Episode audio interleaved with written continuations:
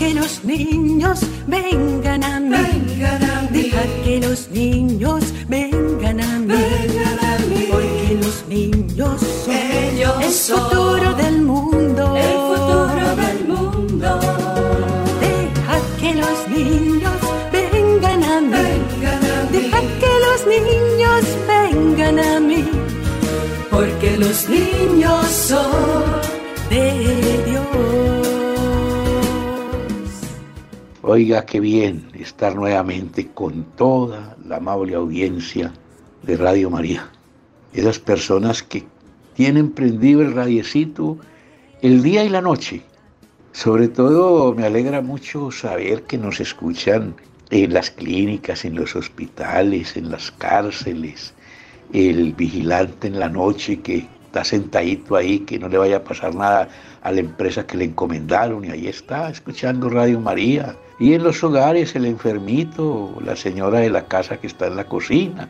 Bueno, estos son nuestros oyentes y este es el, el motivo principal por lo cual nosotros queremos siempre hacer temas que lleguen al alma, al corazón y que nos sirvan para encontrar el camino que nos lleva a Dios.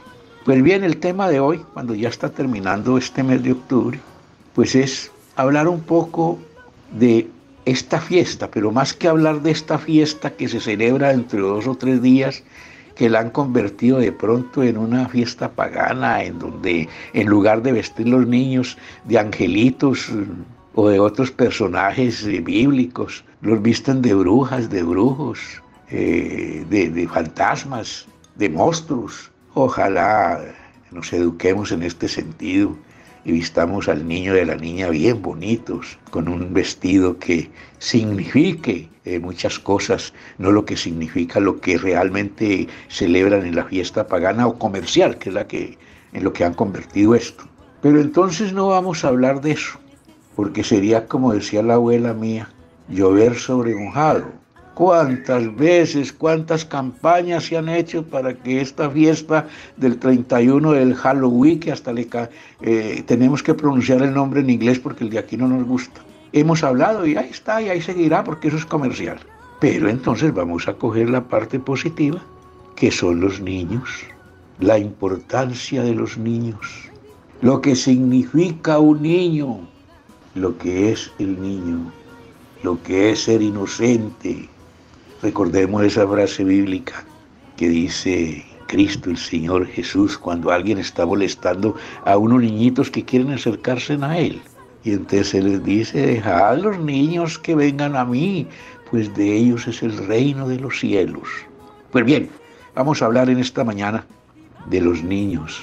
Hermana Luceli, usted me perdona, pero ahí le dejo ese tema también, para que le llevemos a nuestros oyentes una buena información y más que información, una buena reflexión en el día de hoy. Adelante, hermana. ¿Qué tal amigos y amigas? Qué gusto poderlos saludar en este día.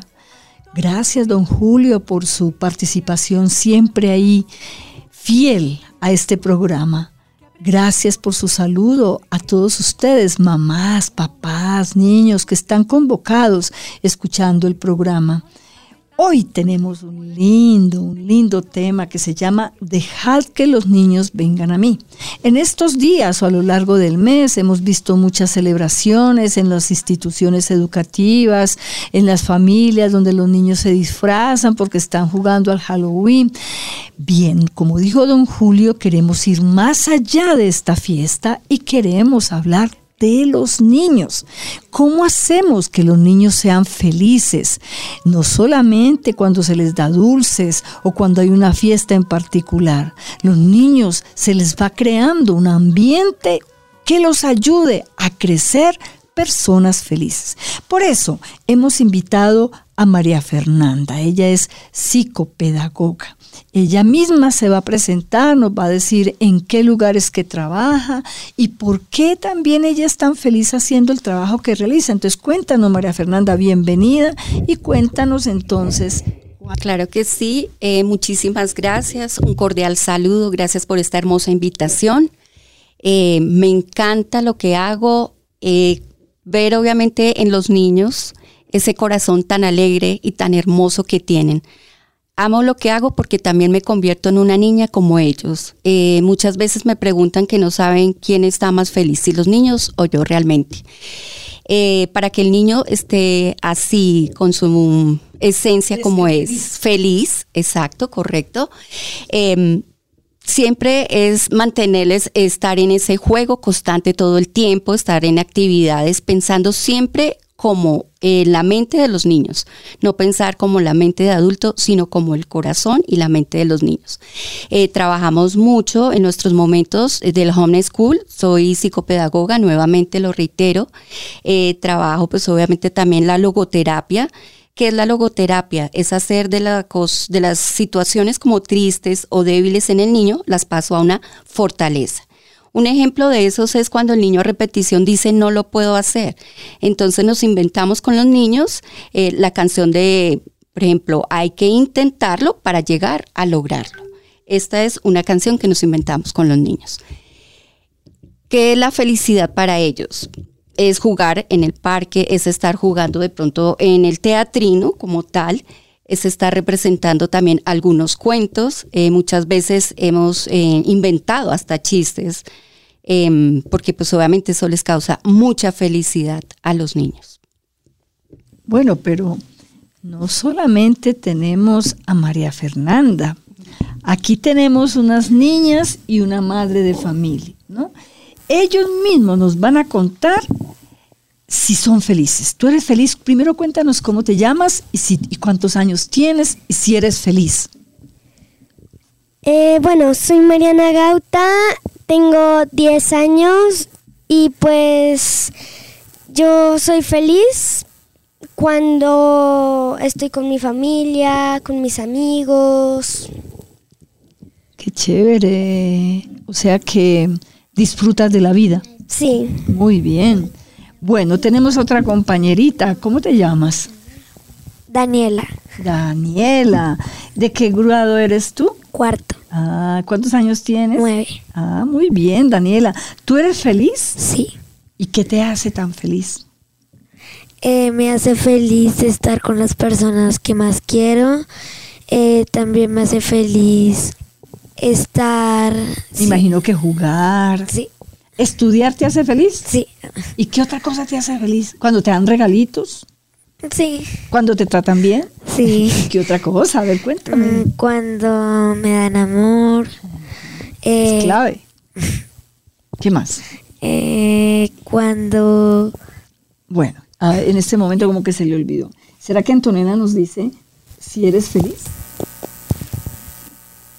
Cuéntanos a ver. Como está con la mamá, entonces no sabemos si nos va a responder. ¿Eres feliz? ¿Sí? Sí. Eso. ¿Y qué te hace feliz?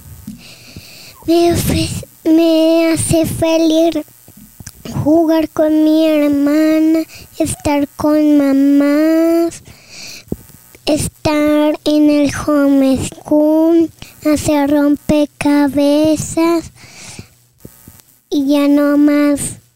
¿Cuántos años tienes, Antonella? Tengo cinco. ¡Uy, qué linda, ve! ¡Qué maravilla!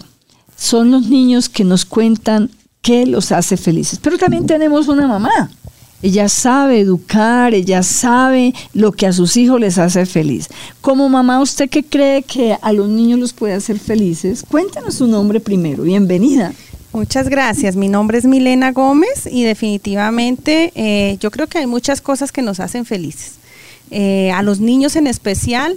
El niño es eh, una personita que, que es seria en su manera de ser, pero es la más feliz, a pesar de su seriedad.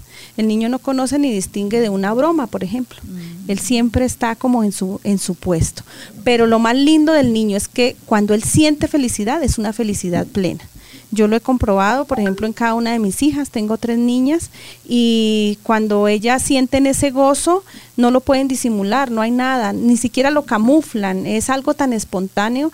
Y lo otro y lo más maravilloso es que a ellos las cosas más sencillas son las que las hacen más felices.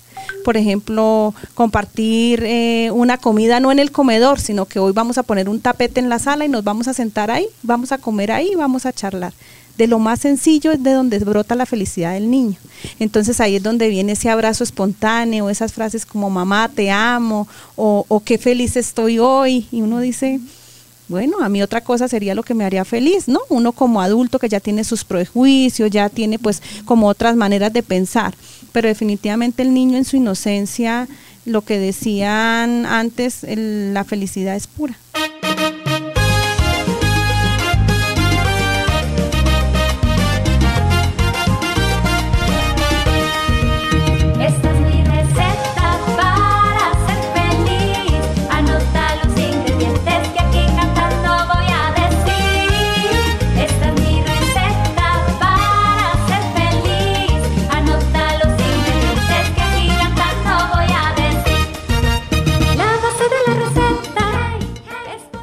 Acabamos de escuchar la canción con unos ingredientes para ser feliz. Estos ingredientes son caricias, abrazos, sonrisas, perdón y reconciliación.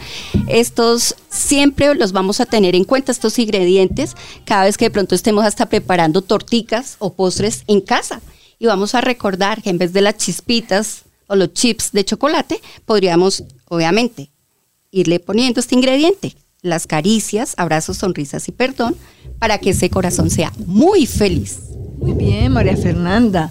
Pero resulta que la realidad también nos muestra otra cara de la moneda y es que no siempre los hogares son felices. ¿Qué pasa cuando los hogares son disfuncionales? Cuando hay ambientes de violencia intrafamiliar, cuando los niños crecen en unos ambientes y en unos hogares donde no hay amor, inclusive donde hay abandono, donde hay divorcio. ¿Cómo se hace para cultivar una felicidad en esta circunstancia, María Fernanda? Sí, hermana, es cierto, es una pregunta que yo me venía haciendo hace muchísimo tiempo porque eh, con el paso del trabajo cuando a veces también recibe uno a los niños, eh, los encuentra con esa tristeza, no hay una sonrisa, están muy apagaditos. Entonces en mi corazón también albergaba como mucho esa pregunta, ¿qué estará pasando? ¿Por qué el niño llega así? obviamente, y, entra al salón con esta tristeza. Entonces empieza como esa búsqueda también eh, lo que tú dices es una realidad que estamos viendo también en lo cotidiano y pues hemos visto aún más después de la pandemia, ¿no? Que nos ha dejado tan afectados como esos corazones. Eh, muchas veces no estaba como tan presente papá y mamá y para saber cómo abordar y vivir estos momentos en los niños. Entonces, vemos eh, obviamente esa, esa tristeza que refleja. De ahí también que brotaron y se encontraron tantas problemáticas dentro del núcleo familiar, unos hogares disfuncionales, otros resultaron obviamente eh, con separación, la parte de la falta de, como del perdón, la falta de paciencia básicamente con el niño, el ponernos pues obviamente al nivel del niño, porque muchas veces nosotros los adultos pensamos es como adultos, pero no en lo que está pensando como tal el niño. Bueno, entonces como tenemos también unas invitadas especiales, ¿cierto? Que es Mariana, Daniela, Antonella, y nuestra querida mamá Milena. Entonces vamos a preguntarles a ellos, ¿qué haces cuando en tu casa hay problemas? ¿Dialogas con tus papás? ¿Lloras? ¿Te ausentas? ¿Te metes en tu alcoba? Cuéntanos, cuéntanos, ¿qué haces tú cuando hay problemas? Eh, yo lo que hago a veces me da miedo y me alejo un poco. ¿Y te alejas hacia dónde? ¿A dónde te vas? A, la calle? A, tu cuarto. Ok. ¿Y tú, Mariana? Eh, pues trato de hablar con ellos y les digo que los amo y que no me gusta que ellos peleen. Eso está muy bien, porque los niños son siempre el motivo de, de, digamos, de la alegría de los hogares. Y cuando los papás pelean, pues se enluta esa alegría. ¿cierto? Ya no son tan felices. Bueno, ¿y Antonella qué hace cuando sus papás pelean, cuando están enojados? Cuando mis papás pelean, yo, yo les pido que no hagan eso, porque eso no es de Dios. Dios, Dios no estaba para pelear. Dios es, Dios está aquí para no pelear. Dios es amor, ¿cierto? Y Él nos brinda el amor más grande y nos lo brindó entregando a su propio hijo, ¿verdad? Entonces, qué lindo eso, que los niños sean los que se encargan muchas veces de decirle a los papás, pues que no, no peleen, porque eso no ayuda, ¿verdad? Hermana Luceli, también hemos invitado a José Manuel y Agustín. Ellos respondieron a la pregunta cuando los padres también están en algunos disgustos o algunas peleas en sus hogares. ¿Qué hacen ellos, obviamente? ¿Cómo responden ante esta situación? Agustín, cuando tú ves que está de, pronto discutiendo el papi o la mami o están de pronto en alguna peleita, ¿tú qué consejo les darías? Que no discutan, que no discutan, no pelean. Eso no es cosa de Dios. Eh, José, me gustaría preguntarte y saber, cuando tú ves que un papá y una mamá tienen de pronto algunas pelitas en casa, ¿qué consejo les darías a ellos? No pelear y nunca más pelear para que así Jesús y María estén felices. Gracias, José Manuel. Entonces, la que nos va a contar ya desde su experiencia es la mamá. O sea, Milena sabe lo que eso significa. Entonces no sé cuáles son los problemas más, más frecuentes en un hogar. No digo que el tuyo, porque pareciera que, que no, que ustedes tienen un hogar bonito, ¿no? Pero entonces, ¿qué pasa? O sea, ¿cuáles son los problemas más usuales en una familia que hacen que se rompa el diálogo, la comunicación y la alegría de los niños? Bueno, pues realmente eh, en mi casa también hay, hay, problemas, también se discute. Eh, sí, uno trata de que el ambiente sea de armonía y de felicidad, pero no, no falta, no faltan las cositas que, que de pronto hacen que uno se salga eh, de, de, su buen genio y resulte, como decía por ahí el Papa, que se escuchen por ahí sonar los platos de un lado a otro. Pero definitivamente sí, mire que, eh, por ejemplo, la falta, la ausencia del papá o de la mamá en casa, eso genera discusiones bastante grandes. O de pronto cuando la mamita es la única que mete, digamos, el hombro eh, en su hogar, en lo que hay que hacer y no tiene la ayuda de su pareja, también genera dificultades. Eh, cuando los hijos no hacen caso. Todos tenemos un rol, ¿verdad? Entonces resulta de que no, mis niños, bueno, su tarea es dejar la camita tendida antes de irse el cuarto arreglado. No lo hacen. Ya eso genera una discusión lamentablemente hay familias que tienen discusiones mucho más grandes. ya lo que, la infidelidad, la infidelidad, ya la falta de respeto, cuando se maltratan, ¿verdad? Sí, por ejemplo, lo que expresaba aquí Daniela, eh, me da miedo. A veces eh, uno como papás en su, en su mal genio no se da cuenta las palabras que utiliza o que tanto sube el tono de voz y esto es lo que hace que los niños se aíslen, se vayan. En el caso de, de Mariana que nos decía, yo hablo y les digo que no me gusta que peleen porque me siento triste. Entonces, si nosotros papás nos acordamos de las peleas de nuestros papás cuando éramos niños, esos temores los sienten estos niños, son los mismos miedos cuando mi papá y mi mamá discutían, yo también sentía miedo, yo también me aislaba, pero yo no era capaz de decirles, por favor, no peleen. Eran los papás allá y los niños acá. Hoy de pronto tenemos esa ventaja grande de poderlos oír o de que ellos puedan expresar su inconformidad. Entonces, definitivamente nosotros adultos, como dicen por ahí, respirar y contar hasta 10, que no es fácil, no es fácil para nadie, eh, y más cuando se está en ese mal genio, o, o respiro o cuento, porque las dos no las puedo hacer. Entonces es como pienso yo también entrar como en ese momento de oración antes de.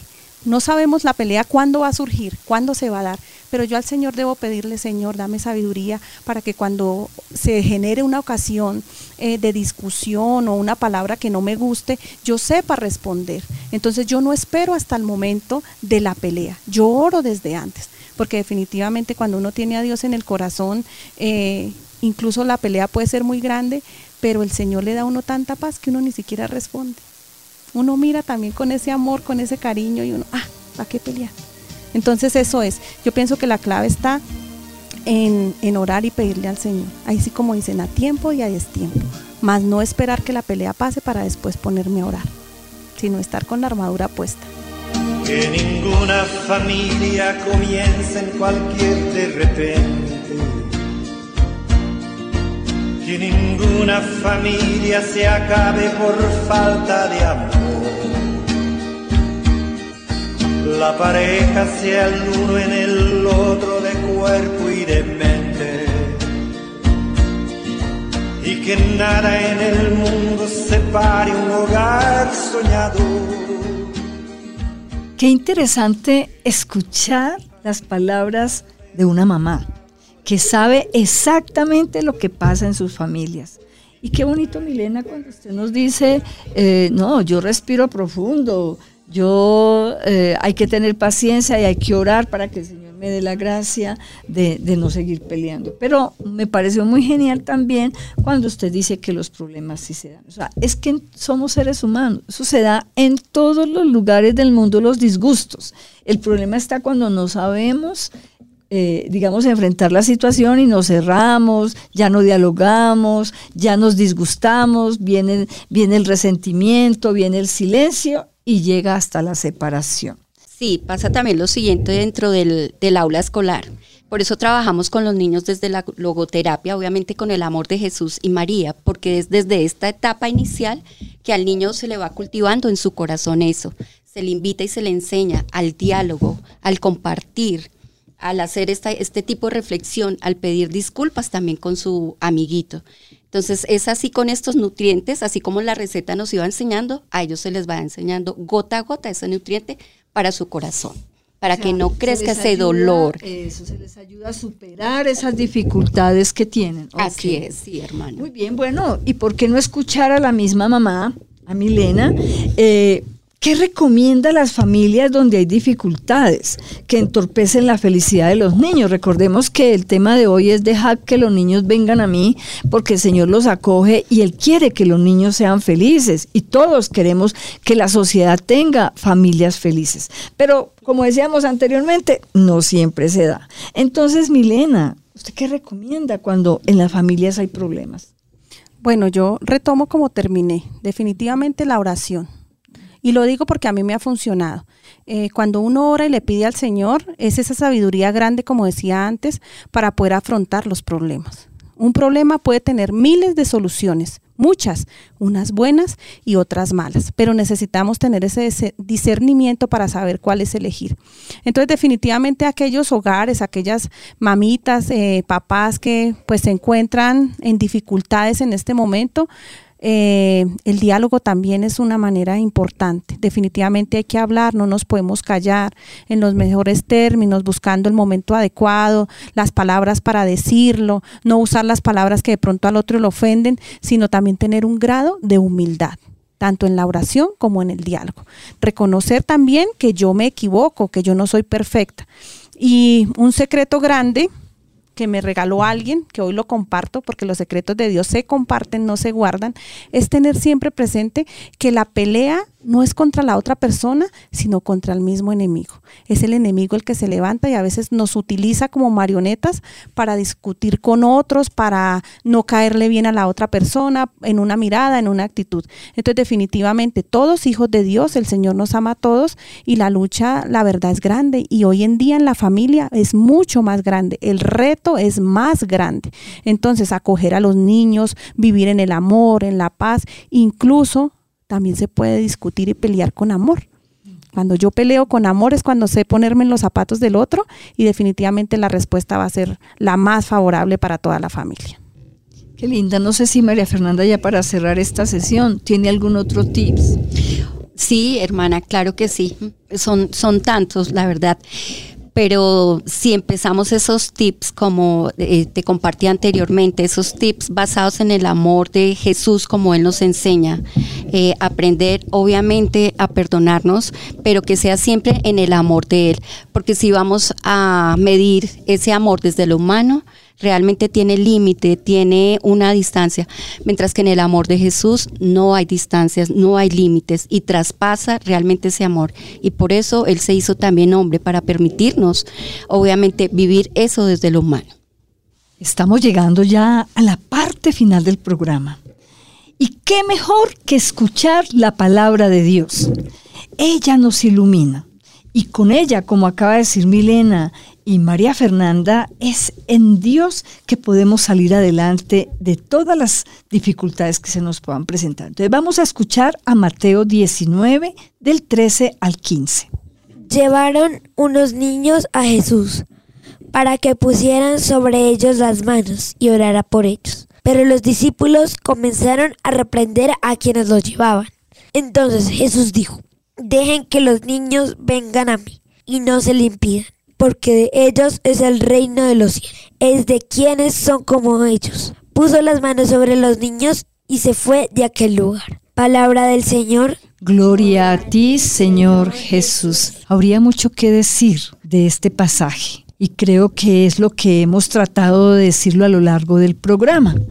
Dejar que los niños vengan a mí es mirarlos con respeto, es mirarlos con amor, es acogerlos con ternura, no tener miedo a tener el derroche de las caricias. Jesús solamente con esa palabra, con sentarlos en sus rodillas, amarlos sin decirles mucho, ellos sintieron que había alguien con mayúscula que los amaba. Yo creo que esa es la lección que nos queda en esta jornada, que en los hogares abunde, abunde la ternura, la caricia, el perdón, el saber disculpar, también el silencio. ¿Cuántas veces tantas palabras no hieren? Saber guardar silencio.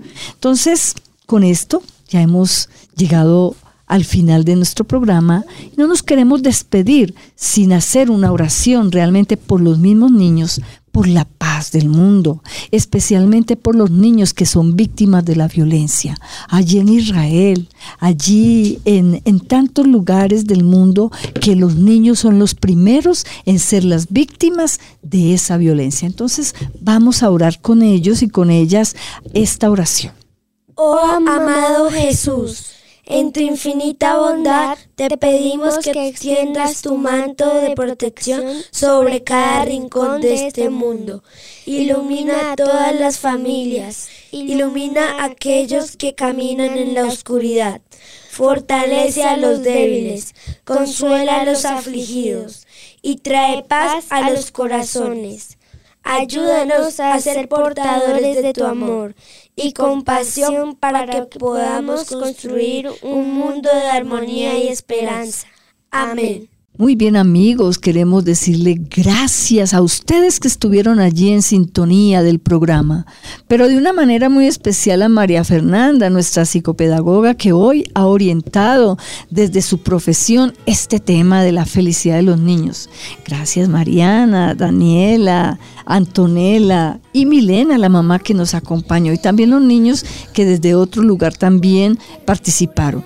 Muchas gracias, felicidades, que Dios nos bendiga y hasta la próxima.